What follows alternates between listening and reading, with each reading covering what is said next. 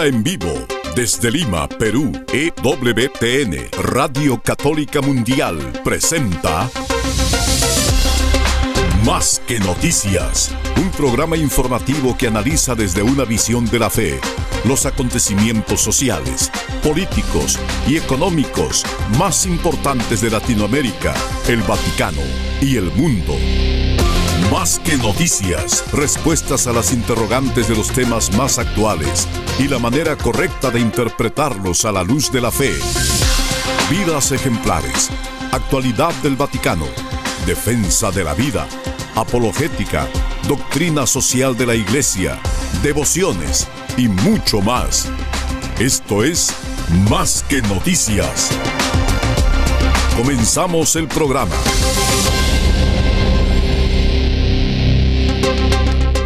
Gracias por sumarse amigos, comenzando esta hora informativa con la misión que tenemos de que la luz del Evangelio se irradie también a través de las noticias. Noticias que pueden ser esperanzadoras en cuanto que hacen más luminosa nuestra vida en este mundo, pero el Señor nos ha enseñado que también en medio de lo que parece la más oscura noche, avanza su plan de salvación. En la cruz del Calvario parecía el eclipse de Dios y sin embargo fue la máxima irradiación de la bondad divina que estaba por hacer y ya estaba haciendo nuevas todas las cosas. Es la tarea que tenemos todos en este santo adviento porque la gracia obra sobre la naturaleza. Si la naturaleza es libre, entonces se mueve hacia aquello que ella elige. Y si eligiéramos a Dios en este santo adviento, ¿qué Navidad no nos estaría esperando la misma Navidad que recibieron Santa María y el fiel custodio San José. Gracias por acompañarnos hoy en Más que Noticias. Los saluda Eddie Rodríguez Morel. También recién mi saludo amigos, les habla Guillermo Montezuma. Comienzo con una línea de San Buenaventura que escribe esto. Como el océano recibe todas las aguas, así María recibe todas las gracias. Como todos los ríos se precipitan en el mar, así las gracias que tuvieron los ángeles, los patriarcas, los profetas, los apóstoles, los mártires, los confesores y las vírgenes se reunieron en María. Amigos, acudir a María y qué hermoso saber que están de pronto apareciendo iniciativas de oración, de rezo del rosario en estas prontas fiestas que vamos a celebrar el Día de la Inmaculada Concepción, que están uniendo ciudades, son multitudes de personas que van a rezar, van a orar, a rezarle a la Madre, porque son tiempos difíciles los que vivimos en cada lugar, pero de la mano de nuestra madre saldremos victoriosos. Queremos contarles también una excelente iniciativa, algo que ha ocurrido, que muestra una vez más cómo el movimiento carismático en el mundo no pierde su fuerza, su contundencia, está presente. Vamos a contarles una magnífica noticia que se ha, han congregado a cerca de 3 millares de personas para hacer lo que saben hacer muy bien ellos, alabar a Dios, cantar, escuchar conferencias formativas, haciendo sus talleres y sus sesiones de sanación, pues algo que ha sorprendido al mundo definitivamente en Dubái. Ha ocurrido esto, ellos se han reunido para alabar a Dios. Y es característico, amigos, yo formé parte de un grupo de la renovación carismática católica eh, cuando estudiaba en la Universidad de North Texas, en Denton, un grupo en efecto ecuménico, donde habían también personas de la parroquia episcopal que se reunía, la parroquia estaba al frente, justo frente a la parroquia católica, y eso también manifiesta lo que por esos años era un tipo de afinidad que se veía como bastante próxima.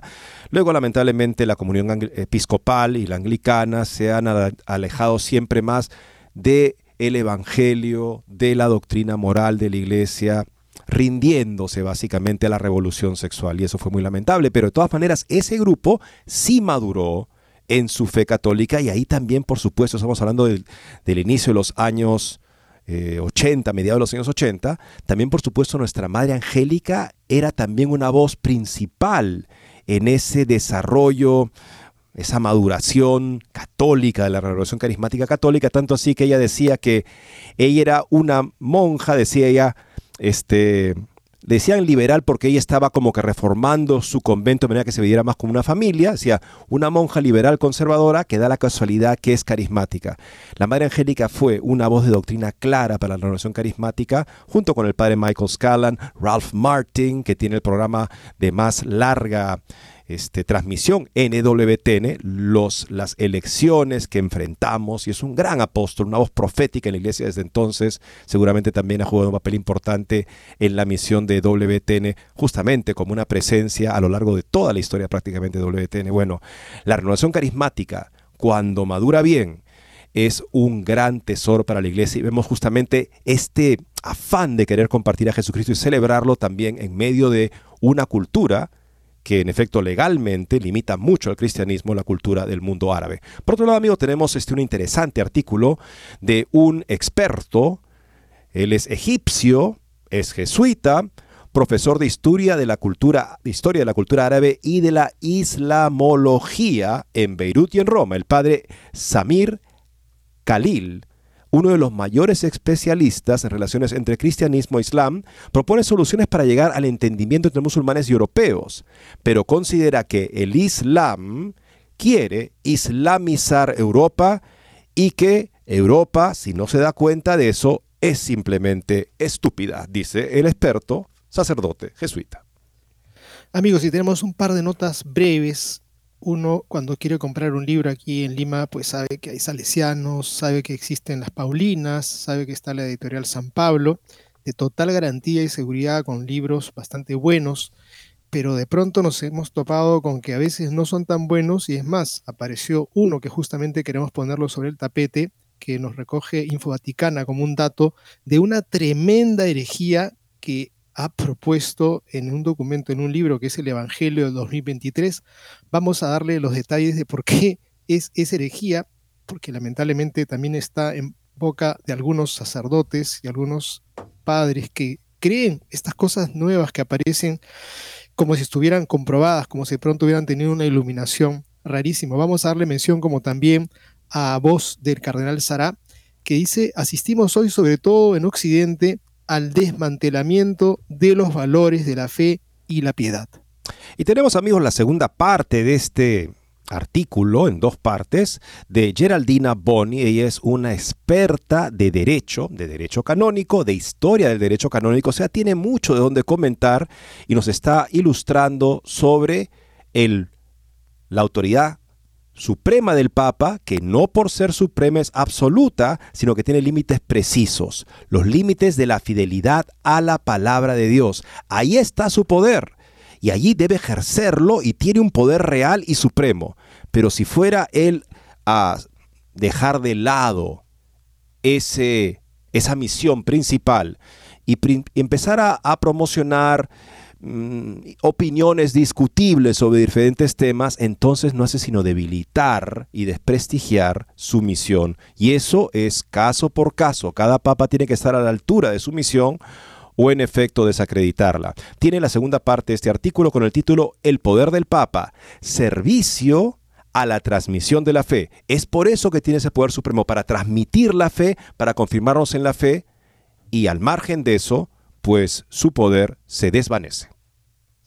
Y tenemos una noticia, amigos, hermosísima, pero trata sobre esto, el tema del sufrimiento, del dolor, de las contrariedades, todo aquello que nosotros le corremos de, natural, de naturaleza casi inmediato, no queremos encontrarnos con nada que nos haga sufrir, pues fíjense ustedes que esas circunstancias podemos convertirlas en una, en una ocasión para crecer como personas, y sea del origen que sea, ese dolor, ese sufrimiento, esa contrariedad, nos pueden hacer mejor personas. Y por eso es que queremos compartirles a alguien que encontró una fórmula.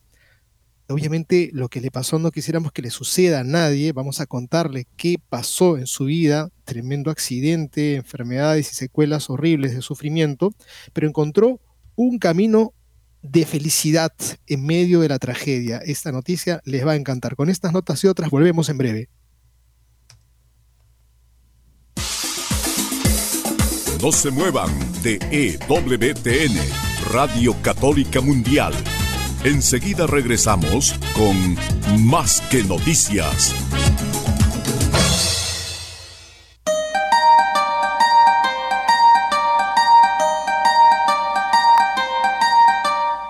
No olvides seguirnos en Facebook como Más que Noticias EWTN. Allí podrás encontrar las noticias que tratamos día a día en el programa. Además, pueden escribirnos con sus comentarios o sugerencias.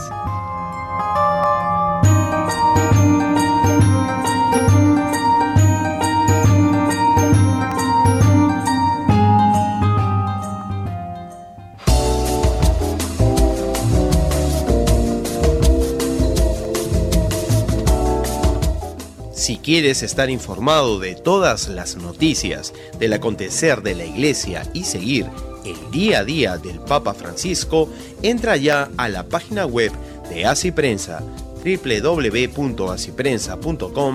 y podrás estar enterado de todo lo que sucede en la iglesia.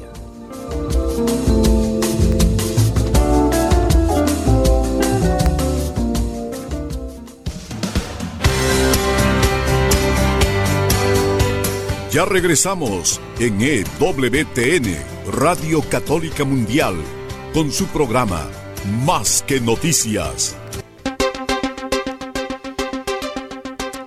Les comparto una anécdota, una experiencia mía de este grupo de oración carismática que descubrí yendo al centro católico de la Universidad de North Texas fue la primera vez en mi vida que vivía sin ningún familiar cercanamente. Anteriormente había estado viviendo con mi hermano, estábamos ya en los Estados Unidos, terminamos la secundaria y fuimos al college.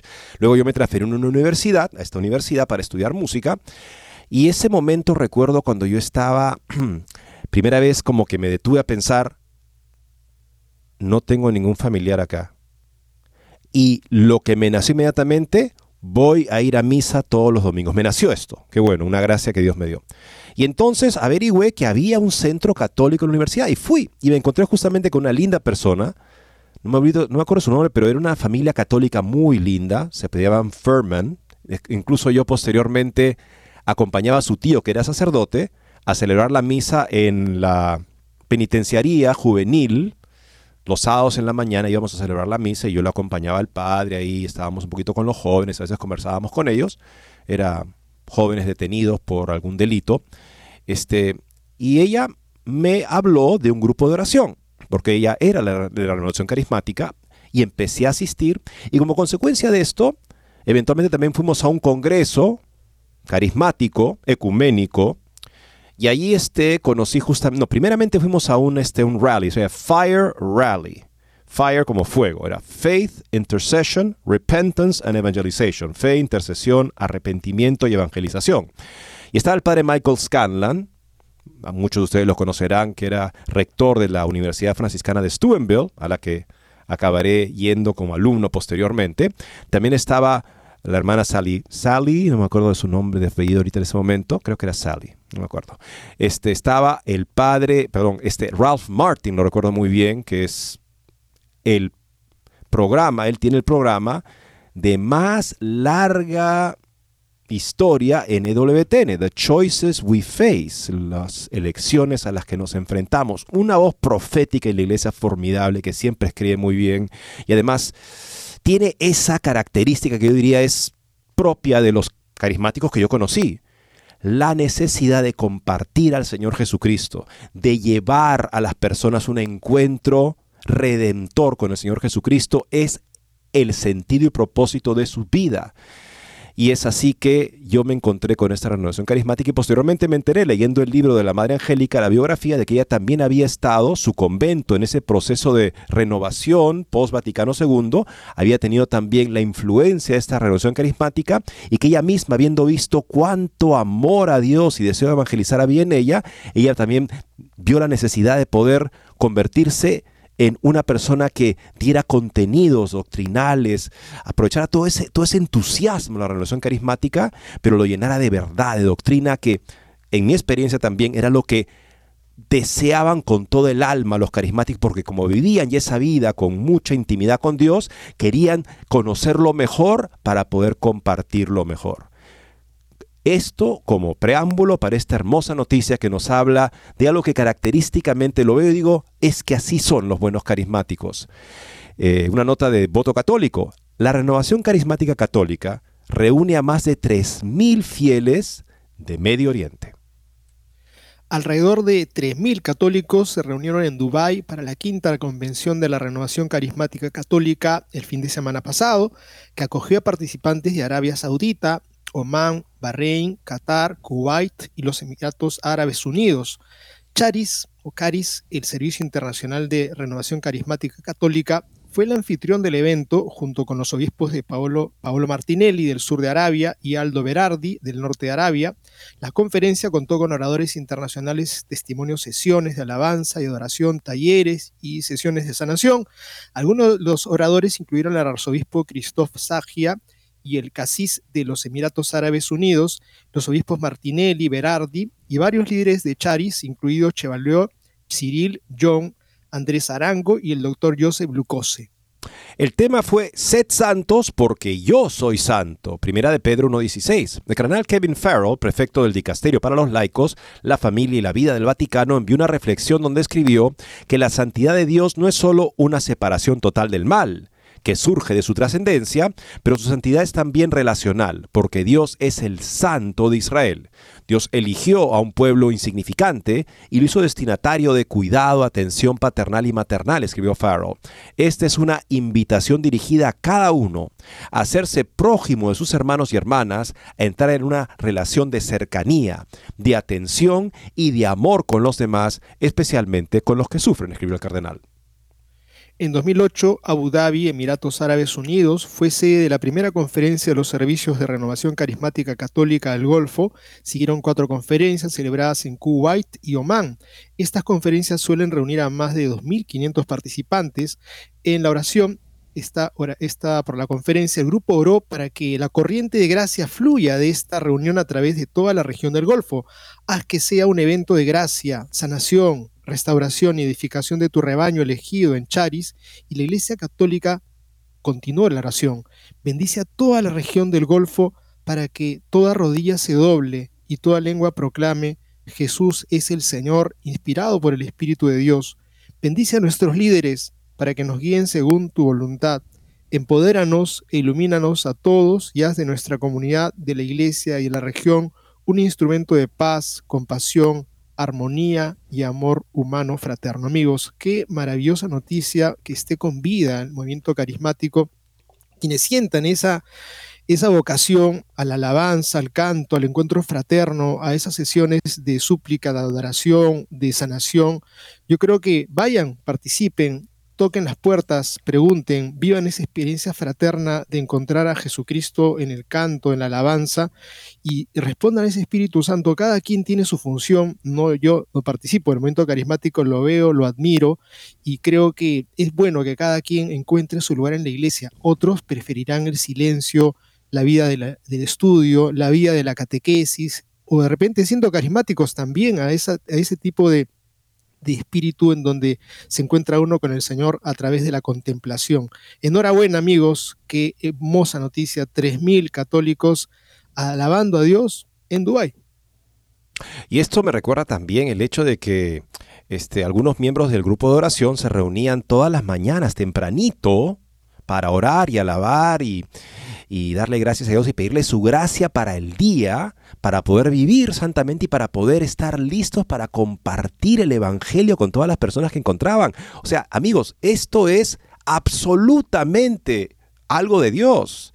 Y recuerdo que eh, el padre Michael Scanlan, rector de la Universidad Franciscana de Steubenville, que se renovó también inicialmente por la renovación carismática, fue muy importante también y maduró, fue madurando de una manera muy bonita con la presencia, en fin, de la Madre Angélica y otros también.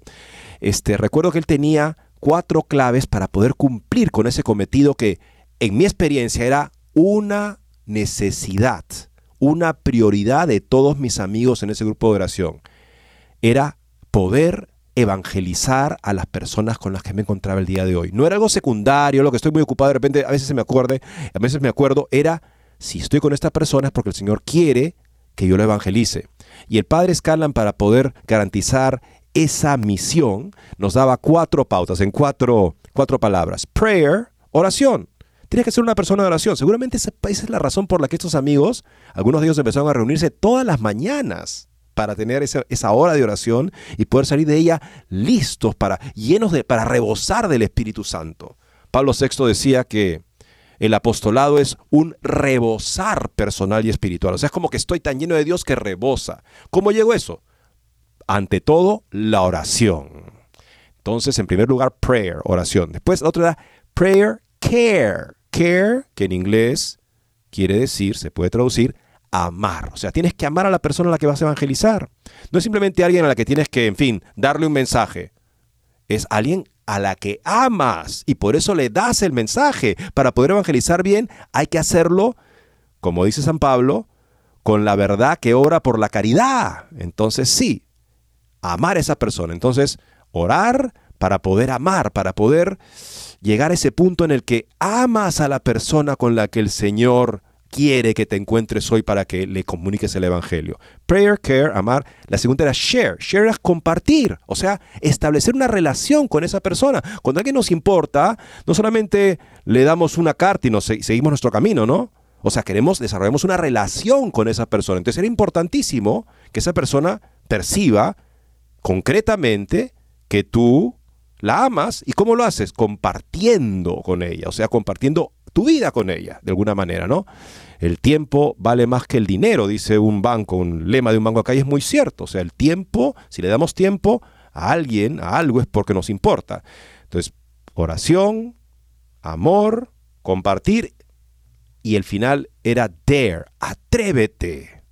Pero es un atrevimiento santo que nace justamente de esa oración, que te lleva a esa actitud de amor, porque sabes que la persona con la que te vas a encontrar hoy día es una persona que el Señor ha puesto en tu camino para que le evangelices, con la que vas a estar listo para compartir, no vas a estar demasiado apurado, a menos de que en efecto sea imposible, pero pues vas a buscar ser justamente estar disponible para poder darle la prioridad a esa persona que tiene por encima de cualquier otro asunto secundario. Y finalmente, atrévete a anunciarle el Evangelio. Una hermosa fórmula que, en mi experiencia, expresa esa prioridad evangelizadora, que por lo tanto se convierte en necesidad de oración y una vida transformada por la caridad que caracterizaba a mis queridos amigos de la Renovación Carismática Católica. Eddie, y ahora miremos qué es lo que pasa en Europa desde los ojos de un especialista.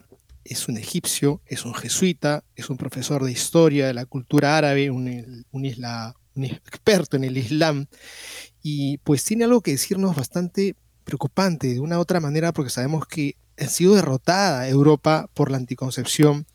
Flamea levemente las banderas de cada nación porque más flamea el arco iris y están siendo sujetos de un avance bastante impresionante del Islam. Vamos a mirar qué es lo que piensa este gran experto con un artículo muy sugerente, el titular que dice, Europa es estúpida si no ve que el Islam utiliza su tolerancia para islamizar. Esto lo avisa Samir Khalil, que es el jesuita que vamos a contarles. Y además esto sobre las huellas justamente la anterior noticia, donde vemos estos 3.000 carismáticos reuniéndose para alabar a Dios y para pedir justamente que se irradie a partir de la fe que ellos piden que el Señor les aumente, la luz del Evangelio en esas tierras islámicas. Egipcio, jesuita, profesor de historia de la cultura árabe y de islamología, un experto en el Islam, en Beirut y en Roma, el padre Samir Khalil es uno de los mayores especialistas en relaciones entre cristianismo e islam. Propone soluciones para llegar al entendimiento entre musulmanes y europeos, pero considera que el islam busca el poder político, porque parte de la fórmula del islam es llegar al poder político para desde ahí imponer el islam como, como religión mayoritaria, de manera que los que no lo abracen son relegados a ciudadanos de segunda categoría. El único lugar del mundo en el que han tenido que retroceder sus pasos, revertir este proceso, ha sido España. Los demás territorios donde han logrado plantar la bandera de la ley islámica hasta el momento de hoy son mayoritariamente musulmanes. Le pregunta Religión en Libertad, ¿cree que los musulmanes pueden cambiar el modo que tienen de vivir su religión musulmana? Sí, siempre y cuando Europa se afiance en defender su identidad. La Carta Universal de los Derechos Humanos, esa carta es universal, no como la que hace unos años hicieron algunos países musulmanes, una carta musulmana de los derechos humanos. Con esa identidad Europa puede tener apertura. Y los musulmanes han de aceptar vivir en Europa con las condiciones de Europa, no viniendo a promover en Europa un proyecto musulmán utilizando el esquema tolerante europeo, que está muy extendido entre los musulmanes. Europa es estúpida si no ve eso, si no se da cuenta de que pueden usar la tolerancia para islamizar Europa. Le preguntan, ¿cómo se islamiza una sociedad no islámica? Y responde así este sacerdote experto. Cuando van adquiriendo fuerza social, los musulmanes exigen que las leyes les reconozcan como minoría distinta. Y cuando de una minoría de 5 o 10% llegan a tener ya la presencia de un 30%, como en el caso de Malasia o de Mindanao en las Filipinas, exigen la islamización de la sociedad. Y cuando el Islam ha ido adquiriendo zonas de poder e influencia, nunca retrocede. España es el único caso contrario en la historia. La única posibilidad que yo veo de modernizar el Islam es que cuando las siguientes generaciones de inmigrantes en Europa vean que pueden vivir su fe sin modificar el marco social y político, acepten esa posibilidad. Pero yo me preguntaría acá con el senador presidente del Senado italiano hace unos años, amigo de Benedicto XVI, Marcello Pera, él escribió un libro junto con el cardenal Ratzinger, que fue elegido inesperadamente para ellos, evidentemente, cuando escribieron el libro, Papa Benedicto XVI. Este libro se llamaba Sin Raíces. Decía justamente cómo el, el continente europeo, al querer darle la espalda a su razón de ser más profunda, de sus valores, sus principios, que es justamente el cristianismo, había dejado un vacío tremendo en el fundamento que la inmigración islámica estaba llenando, porque donde tienes tú convicción religiosa y tienes tú un vacío de convicción religiosa, esa convicción religiosa inmigrante va a llenar ese vacío y Europa va a cambiar de una manera inimaginable. Eso es lo que advertía en ese momento Marcelo Pera. Eddie, conviene recordar también que el domingo pasado el atentado que ha dado muerte a cuatro personas ha ocurrido en Filipinas, justamente en Mindanao, donde se ha islamizado pues esa sociedad. Le preguntan, ¿cómo vive la minoría cristiana en un país musulmán? La religión islámica está pensada magníficamente como control social y político, la convivencia es siempre como minoría y con la tendencia a desaparecer, aunque algunos líderes islamistas están dándose cuenta que es negativo para ellos. Los cristianos árabes somos plenamente árabes, aunque no compartamos la fe musulmana. Somos más libres que los musulmanes, puesto que podemos aportar una mirada crítica sobre la realidad. Actualmente nos ven como posibles aliados o espías de Occidente y nos dirigen las mismas acusaciones que dirigen al imperialismo occidental, la línea del entendimiento con ellos, que es la de Juan Pablo II, es la de la defensa de los derechos humanos, de la justicia social. En materia social hay un profundo entendimiento entre musulmanes y cristianos porque hay una visión del hombre coincidente en muchos elementos. Entonces hay elementos de coincidencia justamente con respecto a la justicia social, dice, a este sentido de que debe haber una responsabilidad por los que tienen menos. Ahí se encuentra unas coincidencias que por supuesto no son universales ni mayoritarias, hay que tenerlo presente. Le preguntan, ¿qué significa España para un árabe cristiano? O sea, para una persona como él, que es árabe cristiano. Para nosotros España es un símbolo, responde, Europa y Occidente no tienen ya la experiencia de vivir con un grupo dominante de presión constante en nombre de la religión. Además, el Islam históricamente nunca ha retrocedido en aquellos lugares en los que ha sido asentado, excepto España.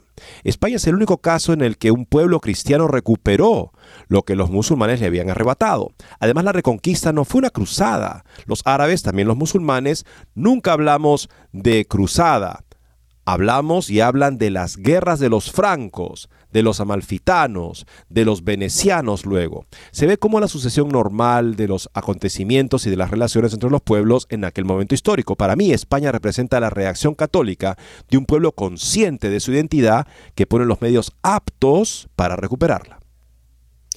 Finalmente le preguntan, entonces, ¿qué piensa de las revisiones históricas que rechazan ese hecho? Me sorprende que los occidentales y sobre todo los españoles nieguen eso. La historia está hecha de flujos y reflujos. Hoy Europa no hace autocrítica, que es buena, sino que hace autodestrucción, porque no quiere asumir su historia. Asumir la propia historia es distinguir lo bueno de lo malo, pero sentirse orgulloso de que sea esa su propia historia sin rechazarla. Lo que decía Marcelo Pera justamente, ¿no? Marcelo Pera decía esto justamente, ¿no? Hoy en día hay un consenso entre todos los estudiosos de la historia y la sociología de que el elemento más fundamental y decisivo en los principales logros europeos, pensemos en método científico, pensemos esta separación de iglesia y Estado, dar a César lo que es de César, dar a Dios lo que es de Dios, surge sobre todo del factor del componente cristiano.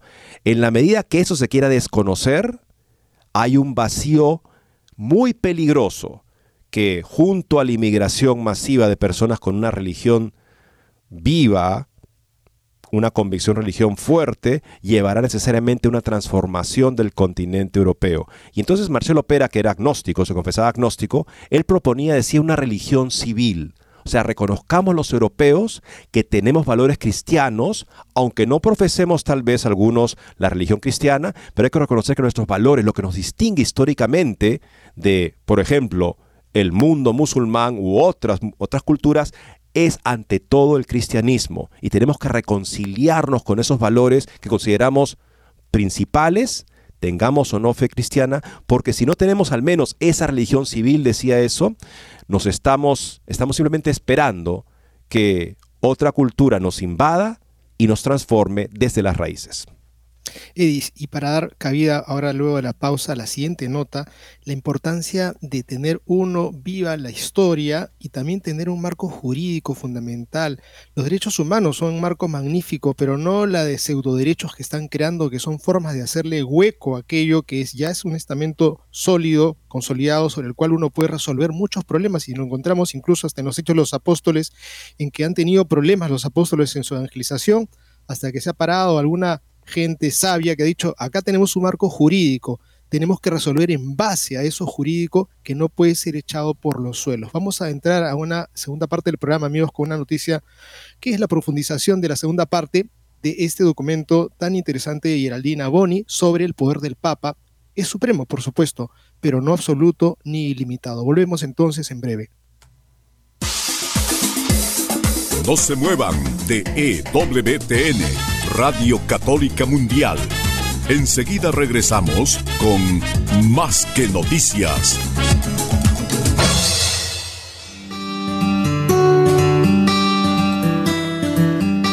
En la página web de EWTN podrás encontrar los programas de EWTN Radio y Televisión. Solo tienes que descargar los podcasts y así encontrarás tus programas preferidos Recuerda en www.ewtn.com.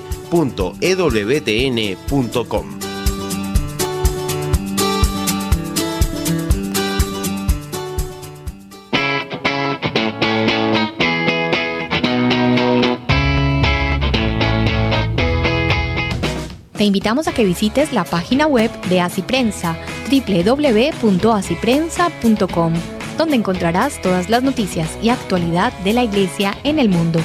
No lo olvides, www.asiprensa.com.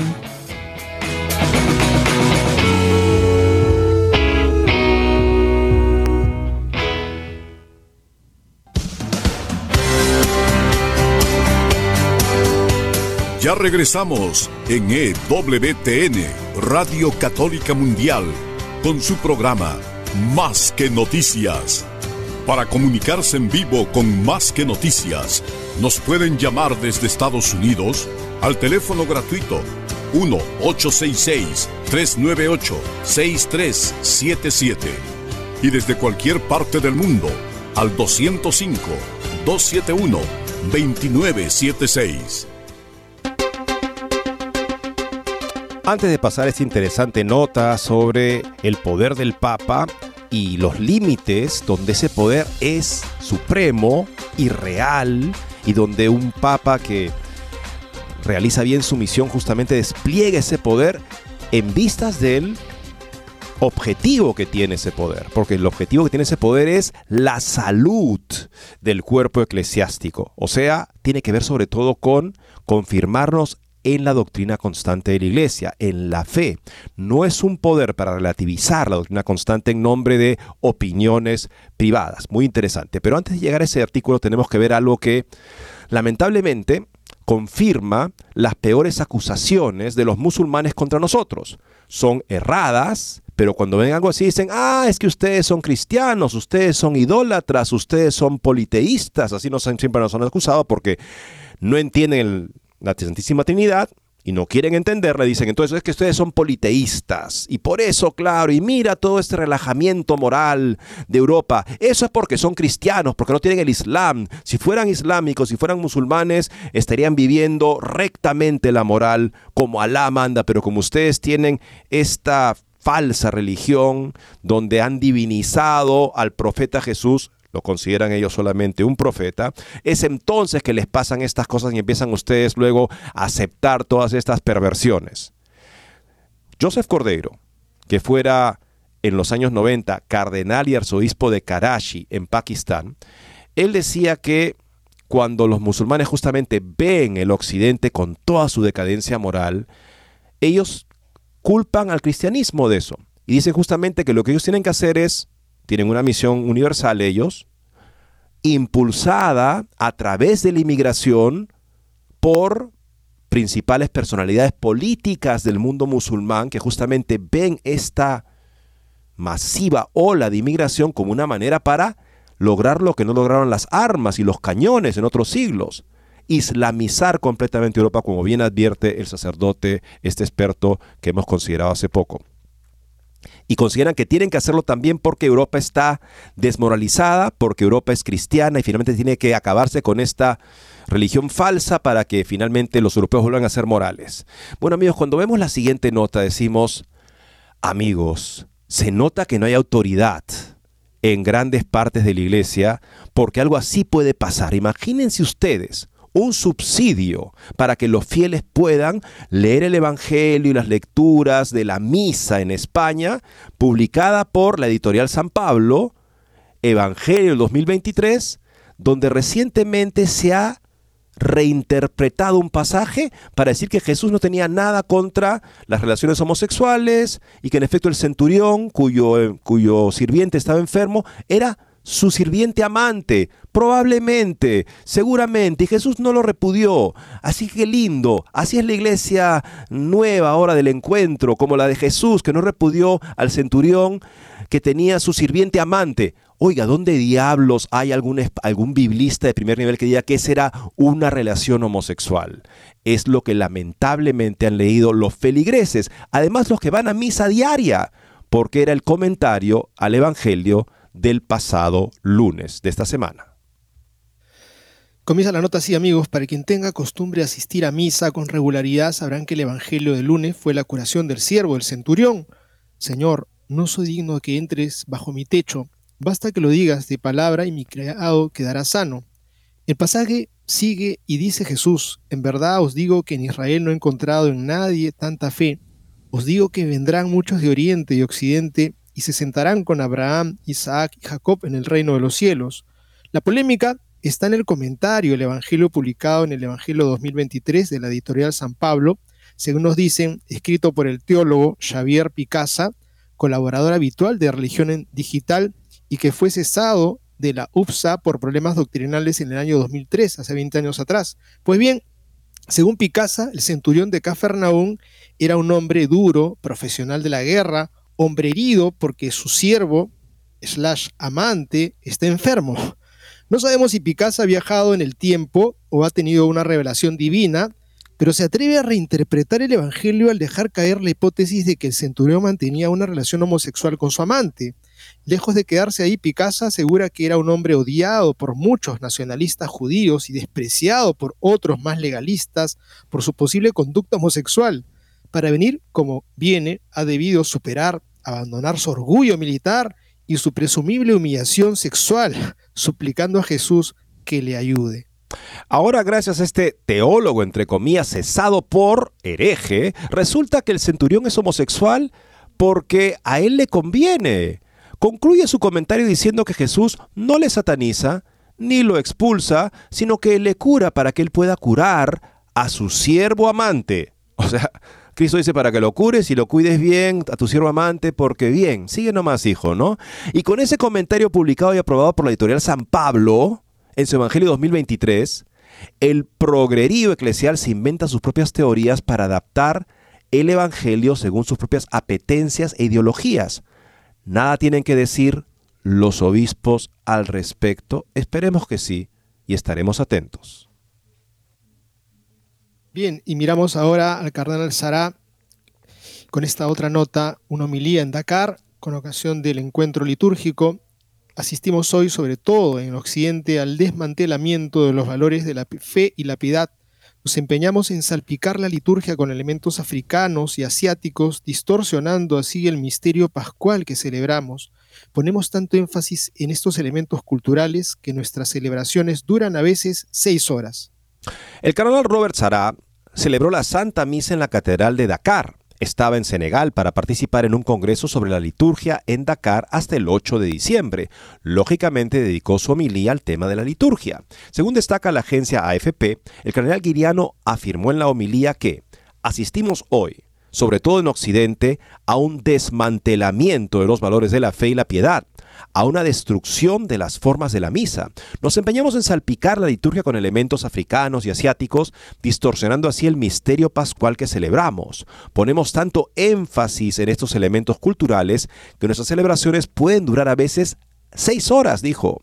Nuestras liturgias son a menudo demasiado banales y ruidosas, demasiado africanas y menos cristianas, aseguró el experto ex prefecto de la Congregación para el Culto Divino. La tradicional celebración del lunes por la noche adquirió un color particular con motivo de la llegada de Sará, con un organista, un coro y la presencia en torno al altar de unos 40 obispos y sacerdotes. Si consideramos la liturgia como una cuestión práctica de eficacia pastoral, corremos el riesgo de hacer de la liturgia una obra humana, un conjunto de ceremonias más o menos logradas, dijo el cardenal Sará, exaltó la memoria del Papa Benedicto XVI que sigamos a esta gran y deslumbrante estrella que fue Joseph Ratzinger, el Papa Benedicto XVI, el único erudito frente a un ejército de pseudo-liturgistas, dijo amigos. En verdad, esto pone en la luz no solamente una problemática de ese lado del mundo, nosotros hemos vivido aquí en nuestros, en nuestros medios. Eh, recuerdo haber ido a la primera comunión de mi sobrina Duró la ceremonia larguísimo tiempo, hubo la entrega de los peluches, el reparto de la comida, hubo una marinera durante la ceremonia, duró tantísimo tiempo que podría haber sido de verdad toda una jornada de tarde para algo que finalmente no significó nada para mucha gente. Y creo que en verdad, ¿quién pone el orden? Pues no hay pastores, no hay valientes, no hay gente preocupada de este momento tan especial que es el sacrificio de Jesucristo en el altar, es su muerte que de manera incruenta celebramos en cada Eucaristía y la cual tendríamos que estar postrados quizá todo el tiempo para adorar al Señor y lamentablemente se ha convertido en simplemente es una mesa donde se reparte el pan, es una mesa donde se, se lee la palabra. Y paramos de contar es un momento social creo que es un tremendo error que se está viviendo ya, no solamente durante este tiempo, sino varios años atrás, que hay prácticamente un caos en lo que es el orden litúrgico en nuestra iglesia. Y pensemos que, para dar un ejemplo, el Concilio Vaticano II dice que el canto gregoriano, sin descuidar la polifonía, tiene el primer lugar en la música que acompaña el rito latino de la Iglesia Católica. ¿Qué pasó con eso? El Papa Pablo VI, al ver que en nombre del concilio desaparecía el canto gregoriano, él decidió recopilar un folleto, Jubilate Deo, Pablo VI, búsquenlo, está en internet, Jubilate Deo, con un repertorio mínimo de canto gregoriano que todos los fieles del mundo deberían saber para que de esa manera la iglesia manifestara su catolicidad gracias a esa lengua del rito latino, con todos los fieles pudiendo rezar las partes fijas de la misa, el Gloria, el Sanctus, el Cordero de Dios, el Padre Nuestro, el Credo, además de otros, bellísimos, de los principales y más conocidos y más queridos cantos gregorianos en la historia. ¿Qué pasó con eso?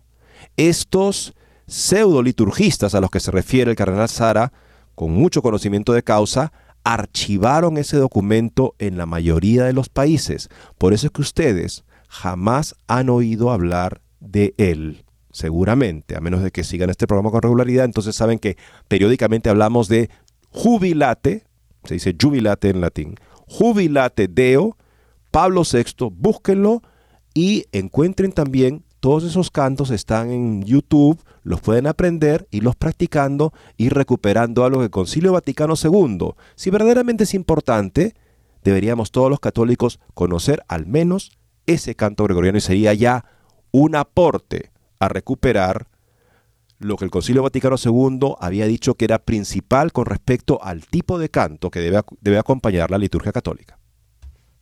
Y simplemente recordar hay algo, es una anécdota que escuchaba del padre Charles Moore que decía de alguien que comentaba cuando yo he ido a una misa y siento que la música y todo lo que ha pasado aquí es como si hubieran querido venderme un auto, es que la liturgia no puede ser simplemente algo en donde la gente diga te vamos a hacer sentir tan rico que vas a salirte muy contento de la misa. Si ese es el objetivo de quienes estamos colaborando, estamos realmente perdiendo el tiempo y haciendo un daño, porque la liturgia no es para que la gente sienta rico, sino para que pueda efectivamente dar alabanza al Señor, pueda santificarse.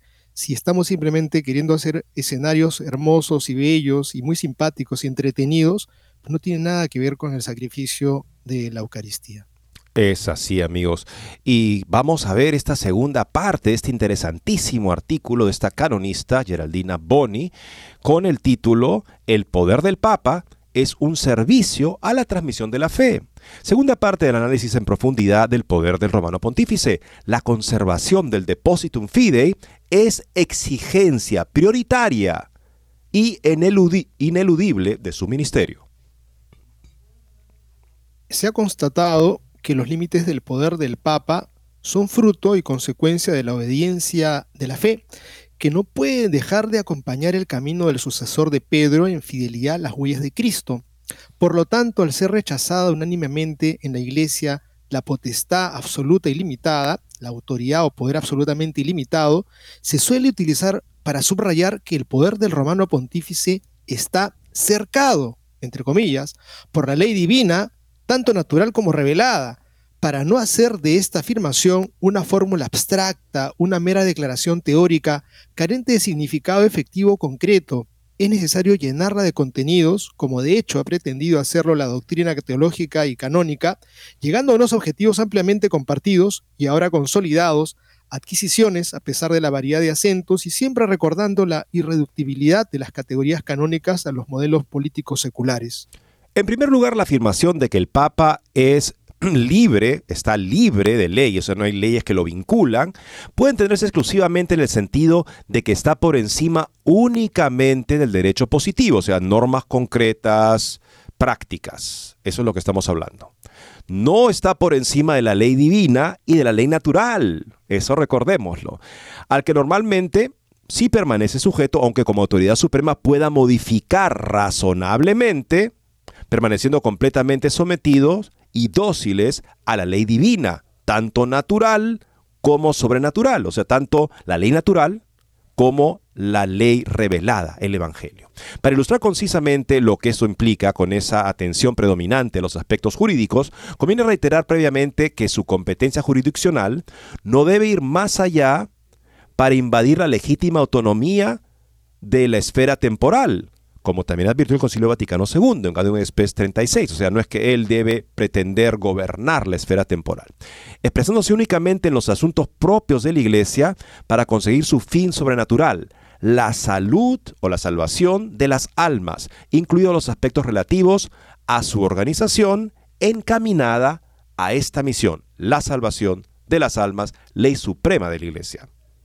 El ministerio del Papa se presenta entonces de manera preeminente como servidor en la transmisión de la fe católica y de los sacramentos, constituyendo la preservación del depositum fidei, el depósito de la fe, la exigencia prioritaria e ineludible de su ministerio. El romano pontífice está, como todos los fieles, sometido a la palabra de Dios. Atestiguan secamente las consideraciones de la Congregación para la Doctrina, ya mencionadas donde la palabra sometido implica para él un título de honor, y una tarea a realizar, ciertamente no una disminución de su capacidad. La potestad del romano pontífice debe pues realizarse en el respeto total del episcopado, que es también de origen divino, Lumen Gentium 22, tanto respecto de la responsabilidad de los pastores respecto de la iglesia particular que les ha sido confiada no como meros vicarios o los delegados del Papa, tanto en las diferentes reuniones episcopales, enervados en el desarrollo de la experiencia eclesial, incluso los derechos de los fieles que surgen de la dignidad bautismal y que los llaman a cooperar en la edificación del cuerpo de Cristo, son una barrera insuperable para el poder que a la inversa debe ser utilizado para que alcancen la plenitud de la vida cristiana. Los derechos, además, nunca deben ser considerados como exigencias de oposición y antítesis de la autoridad jerárquica, ya que todos ellos son conspiradores en el bien común.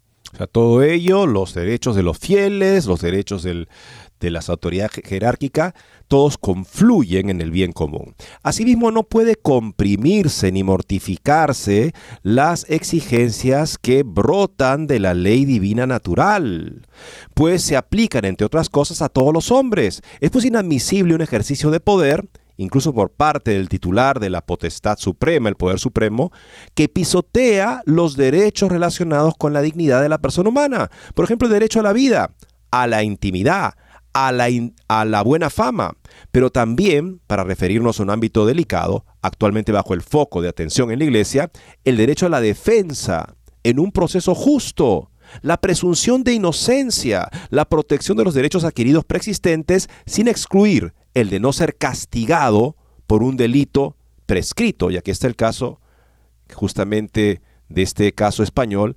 Gastelueta, que tanto preocupa de un punto de vista no solamente el del canónico, sino de la ley natural.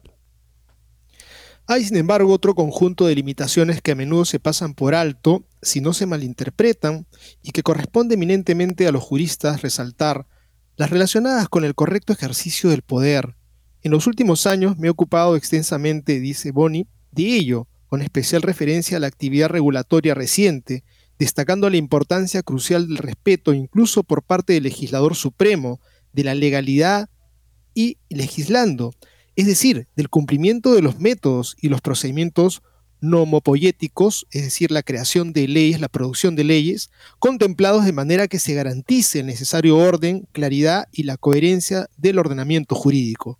Sería pues culpable de una superposición frenética aluvial como un aluvión y católica de leyes, es decir, de preceptos dictados sin una técnica normativa adecuada y de disposiciones cuyo rango y alcance jurídico parecen nebulosos y cuyo tenor preciso no se puede deducir en una promulgación ritual, según los canales preestablecidos, o sea, un tipo de multiplicación de normas sin coherencia entre ellas sería perjudicial. Igualmente lo serían las resoluciones gubernamentales, que no son conformes a las normas de derecho y las excepciones de cualquier responsabilidad por las acciones de los sujetos con autoridad, incluso si se sospecha de ilegitimidad. Además deberían criticarse las aprobaciones no excepcionales pero habituales, incluso planificadas legislativamente de forma específica por parte del titular del Poder Supremo, con el efecto de hacer que medidas virtualmente perjudiciales para los derechos no sean discutibles en modo alguno. Todo esto debe ser censurado por el derecho canónico, no por, el gusto, por un gusto académico meticuloso por las geometrías abstractas, sino más bien por un respeto casi mm, importante por la legalidad y la seguridad jurídica. Por otra parte, más allá de los peligros para el patrimonio de la fe, que inevitablemente subyace a toda prescripción normativa, si hay una norma que no se ajusta a la fe, por, por, por ejemplo, sería sobre todo la carne viva de las personas, fieles pero también ciudadanas debido a los innumerables e inseparables vínculos entre el orden espiritual y el orden temporal, que se vería afligida y desgarrada, ahí donde las reglas son irrazonables, es decir, no adecuadas a la realidad histórica regulada, comprometiendo gravemente la justicia que por derecho divino les corresponde y a cuyo servicio está la autoridad eclesiástica, incluso la principal, destinada. Qué interesante este artículo, amigos. Tendremos justamente que seguir leyéndolo porque nos hemos quedado todavía, falta más o menos la mitad, y poder verlo, resumirlo y ojalá también este poder este llegar a un tipo de eh, a un resultado que podamos llevar a casa con nosotros después de esta importante exposición de la importancia de respetar el derecho en la iglesia. Así es cumplir la ley y el espíritu de la ley, cumplir la palabra del Evangelio que nos da libertad. Amigos, muchas gracias por su sintonía y Dios mediante mañana volveremos a estar con ustedes.